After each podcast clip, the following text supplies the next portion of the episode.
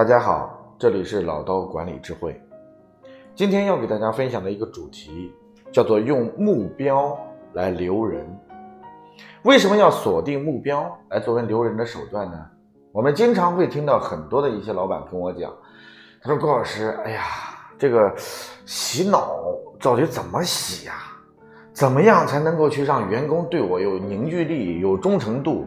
不要干到一段时间就走了，或者到了年底的时候呢？我们很多老板都会特别的害怕，年后这些员工就不来了。那我经常跟后市场的老板会聊天的时候就要讲，其实所谓的洗脑，它是一个真正的思想的一个教育。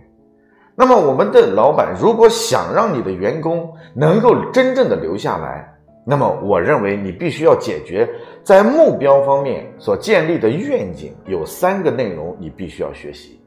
第一个内容就是，尤其是在二零一八年这个时候，在新年之前，很多的员工内心都是很浮躁的。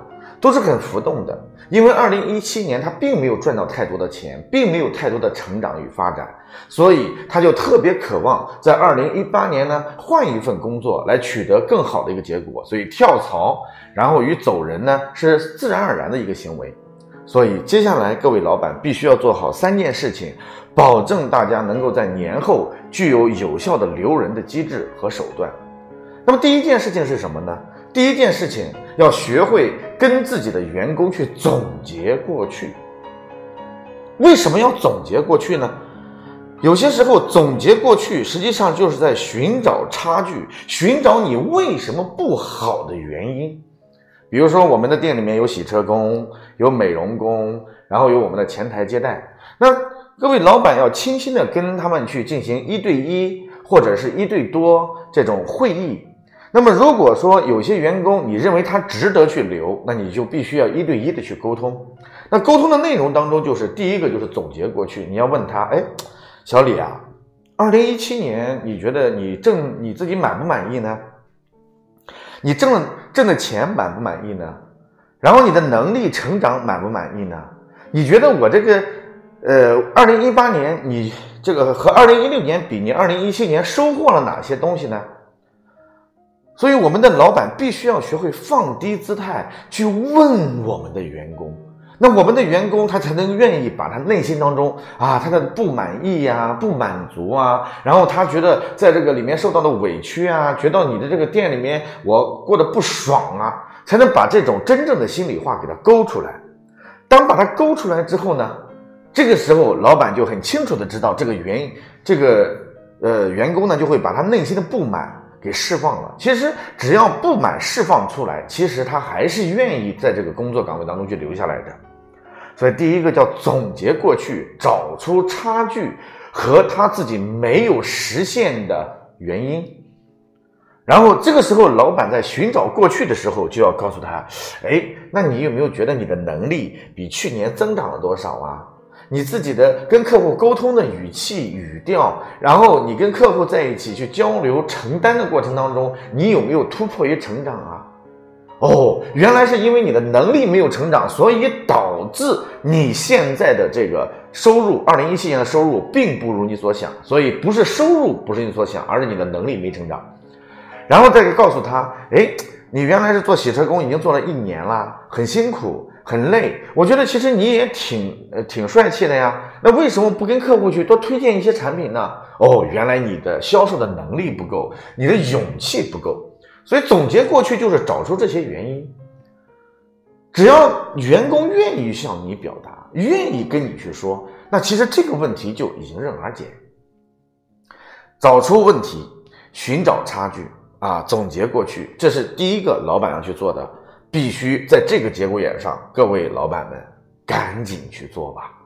第二件事情，当你找出差距之后，然后你要问第二个问题，就是二零一八年你想获得什么？二零一八年你想获得什么？在你的收入上，比如说二零一七年你赚了五万多块钱，四五万块钱，那二零一八年你想不想赚八万块钱？那么你的原来是做洗车工的，你现在想不想在二零一八年，然后同时学会美容，同时学会保养，同时学会维修？你原来是做这个接待岗位的，二零一八年愿不愿意去做一些销售，然后帮助客户去做一些跟踪服务的工作内容？所以你要去给他去设定你二零一八年你想达到的结果和目标，你想拥有什么样的结果？这是一个老板一定要去锁定你员工的一个方向问题。如我们必须在这个过程当中，让我们的员工知道哦，哎呀，我从来没有想过二零一八年我到底要怎么办。而二零一八年我到底要挣多少钱呢？我要提升多少能力呀？然后我要在这个公司当中、这个店面当中达到什么样的职位啊？没想过。所以正是因为这样，各位老板去跟你的员工倾心沟通的时候，你的员工才能够对这个老板产生真正的敬畏感，因为他觉得你是我的老师，你是我的职业的领路人，我愿意从你身上去学习很多东西。所以第二个。各位老板一定要学会让你的员工去设立他的目标，最重要的就是从两个维度，一个是产这个能力，一个呢就是他想赚多少钱。OK，当前两个问题解决了，第一个啊，你二零一七年你得到了什么？差距在哪里？第二个，那你二零一八年你想得到什么？那么自然而然，第三个问题就是，那你有没有想过？如果二零一七年你挣了五万块，二零一八年你想挣十万块，那你怎么样才能够去达到这个目标？来，各位老板一定要搞清楚：第一个找差距、找问题、找总结；第二个就必须要告诉他你未来的目标是多少；第三个想实现未来的目标，那么你就必须要解决一个非常重要的问题，就是我怎么才能达到这个目标？这就是你要给告诉他，你明年在我这个店里达到你的收入的方法、思路和目标达成之后的感觉。那这个这种过程当中，你跟你的员工已经达到倾心沟通的这种状态。那么这个时候你要告诉他，哎，比如说小李啊，你去年挣了五万块，哎呀，很棒。那明年想挣十万块，那你要搞清楚，你觉得十万块该怎么样才能挣到呢？所以这里面有两句话，各位老板一定要给你的员工去点名。第一句话就是：当你的能力不够的时候，你跳槽与换平台，其实都不能够解决你的收入和成长的问题。为什么呢？一个不会游泳的人，你天天换游泳池有什么用？所以各位老板一定要把这句话给你的员工去讲一讲。因为在我这个平台当中，在我这个店面当中，你已经干了一年了、两年了，那么你跟我的这些所有的客户都非常熟了，所有的流程已经非常熟了。在这个时候当中，你知道吗？你已经在我这个堂子里会游泳了，所以你如何把你的游泳技术变得更加优秀，从而让你的员工能够留在你的店面当中，来年想尽办法提升能力继续做。那这个时候，你又告诉他。哎，比如说我们的窗膜，哎呀，你如果每天做十次体验，然后呢，我可以能够这个有一台成交，你能提多少钱？如果你一个月做三十台，一台提一百块，那就是多出来三千块，一年就能多出三万六，加上你现有的收入五万块，这就八万六。